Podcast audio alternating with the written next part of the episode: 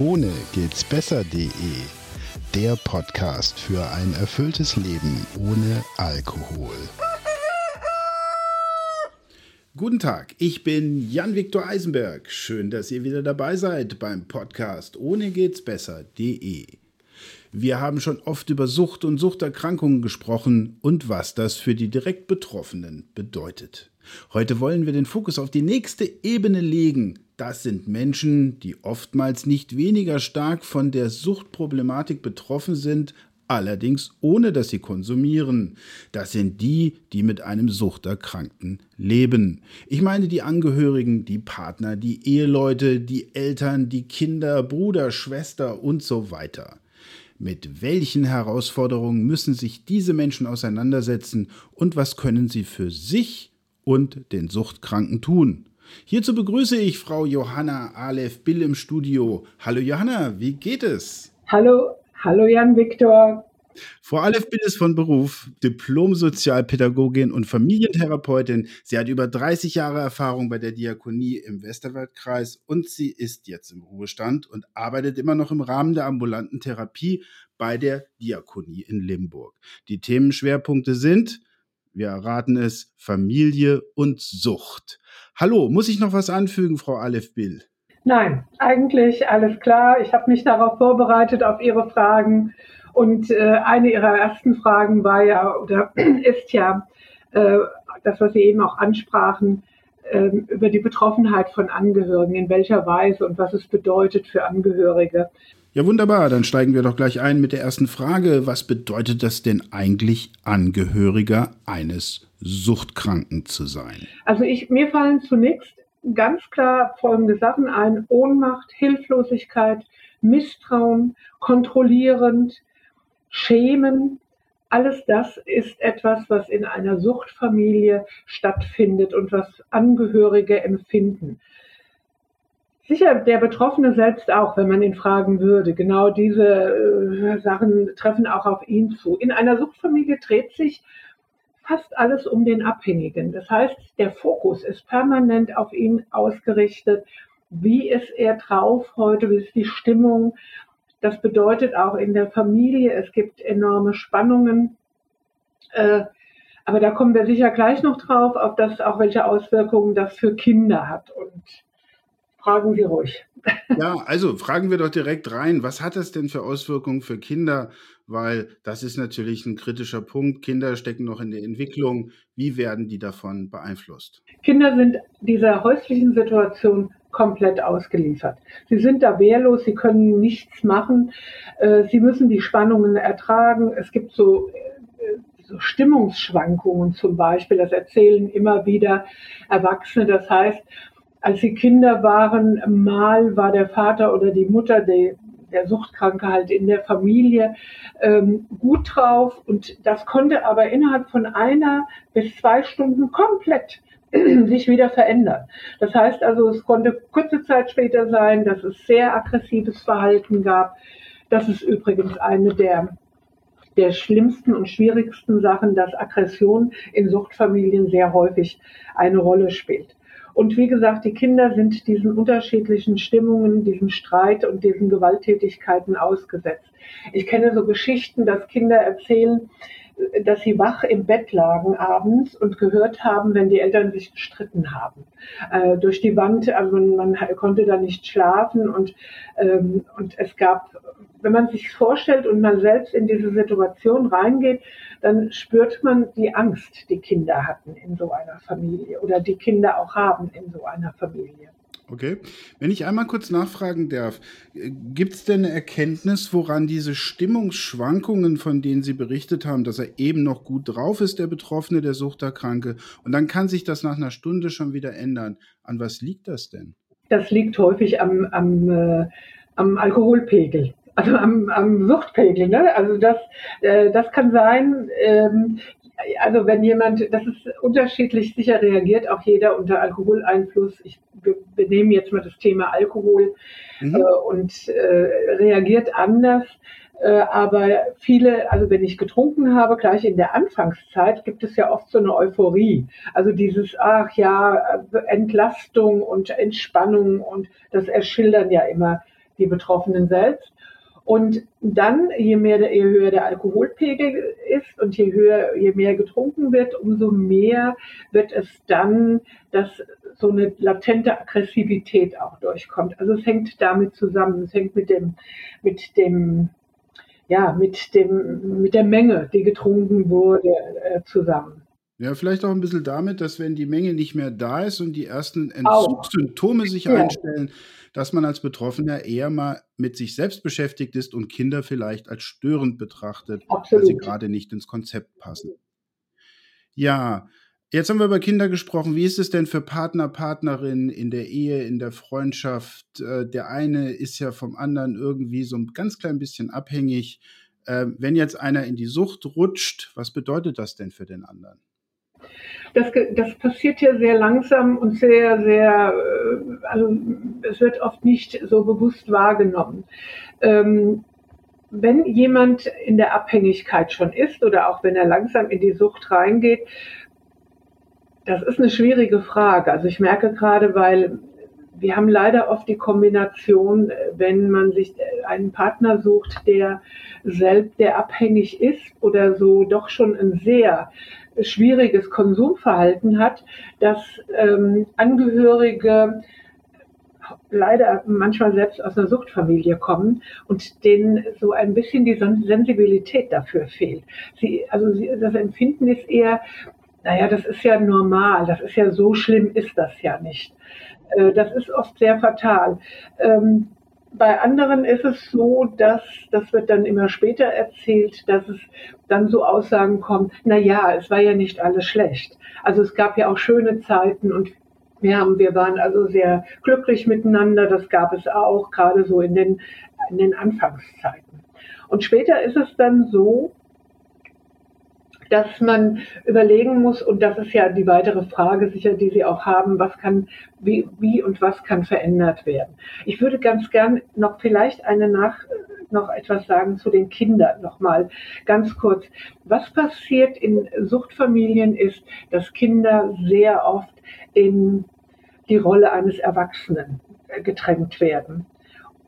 Und zwar, dass sie Verantwortung übernehmen müssen für die kleineren Geschwister, wenn also in der Familie besonders tragisch, muss ich dazu sagen, ist es, wenn die Mutter abhängig ist.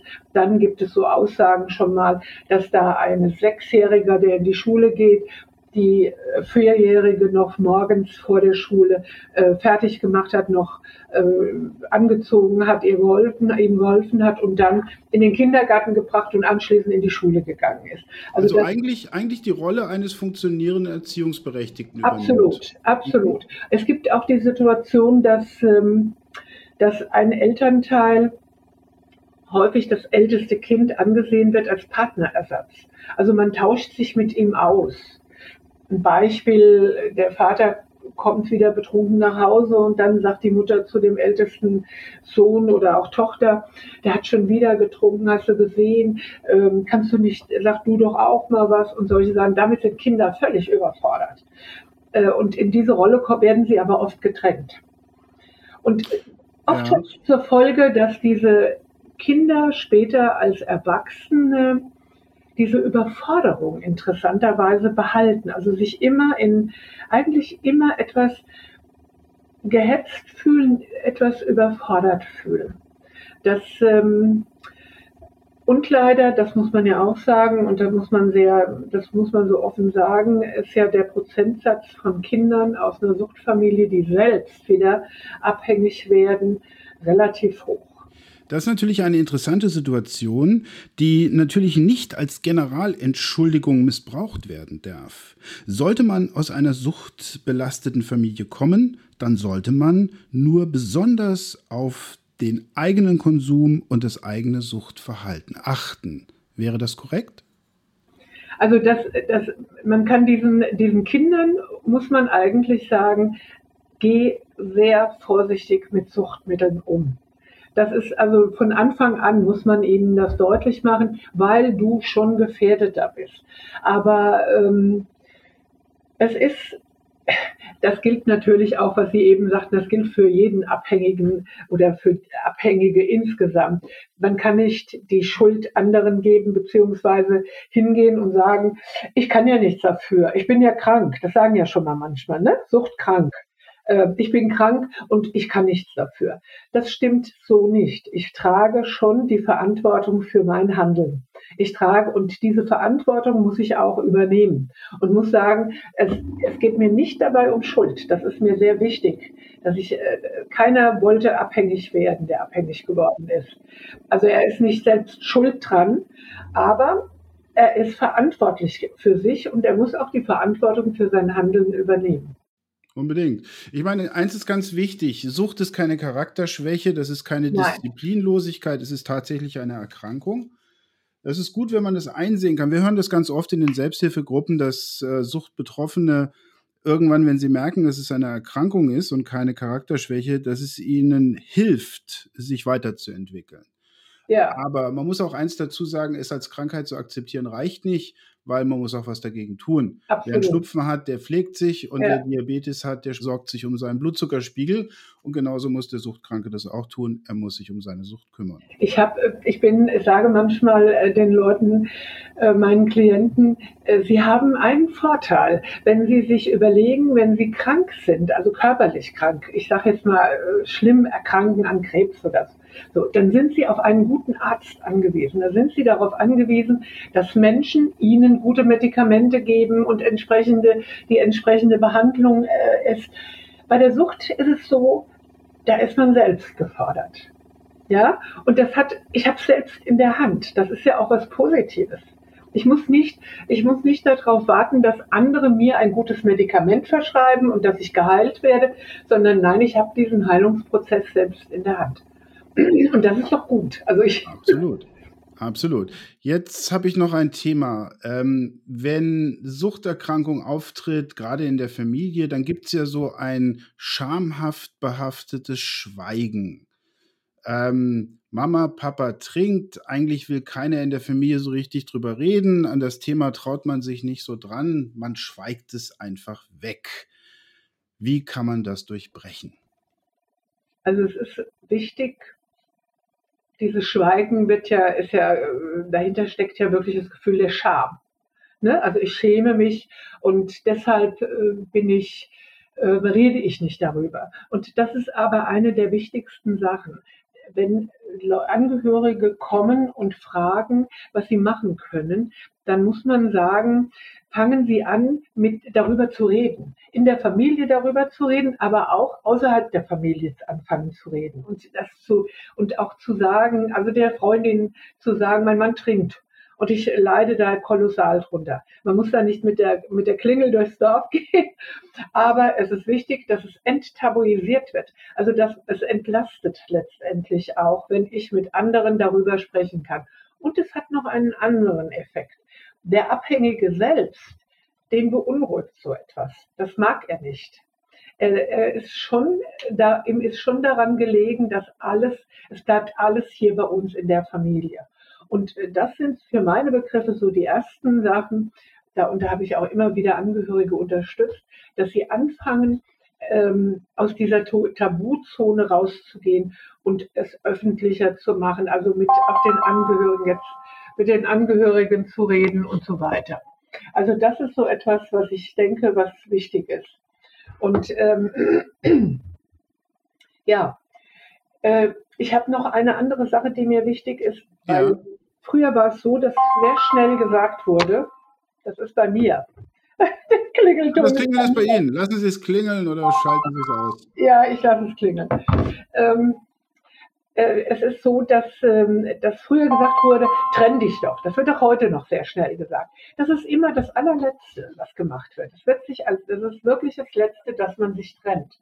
Was wichtig ist, ist wirklich, es gibt viele kleine äh, Veränderungen, die in einer Familie stattfinden können. Also das ist angefangen über das, was wir eben gesagt haben. Man geht raus, man redet mit anderen darüber. Ich hole mir Unterstützung bei Menschen, da kommen wir gleich sicher noch drauf, bei Menschen, die selbst von diesem Problem betroffen waren und jetzt abstinent sind zum Beispiel. Aber äh, auch ich hole mir Unterstützung in Beratungsstellen. Was man machen kann, ist, ich finde, oder anders, in den Familien ist es wichtig, sie können, es hat immer Auswirkungen auf das Gesamte. Also wenn Sie zum Beispiel hingehen und sagen, ich übergehe die, ich unterstütze meinen Mann nicht mehr, der soll sehen, wie er klarkommt, dann muss ich gucken, wenn der morgens nicht aufsteht und, und er sonst immer geweckt wurde, dass er dann hingeht und nicht mehr zur Arbeit geht und das hat natürlich enorme wirtschaftliche Probleme für die Familie. Also es ist immer so ein Abwägen. Man kann nicht sagen, lass ihn doch einfach liegen. Also es sind so oft die gut gemeinten Ratschläge, die es da gibt, sondern es ist immer auch ein Abwägen, was hat das für Konsequenzen für die Familie. Und deshalb bin ich ein Freund der kleinen Schritte, der sagt, fangen Sie an, ähm, bestimmte Sachen, also dass Sie zum Beispiel nichts mehr gemeinsam mit ihm unternehmen, dass Sie rede jetzt gerade, dass es nur der Mann ist. Das ist, gilt natürlich für die Frau, wenn sie abhängig ist, in gleicher Weise. Ja, wir gehen hier mit kompletter Genderneutralität dran, nicht? Ja, dass sie, dass sie, dass sie hingehen und nichts unternehmen, dass sie zum Beispiel ähm, ja ihre eigenen Interessen wieder lernen äh, wahrzunehmen. Machen Sie was, gehen Sie raus, treffen Sie sich mit Freunden, Freundinnen, ähm, äh, unternehmen Sie etwas fangen sie an, wieder Hobbys zu entwickeln, immer ohne den Betroffenen.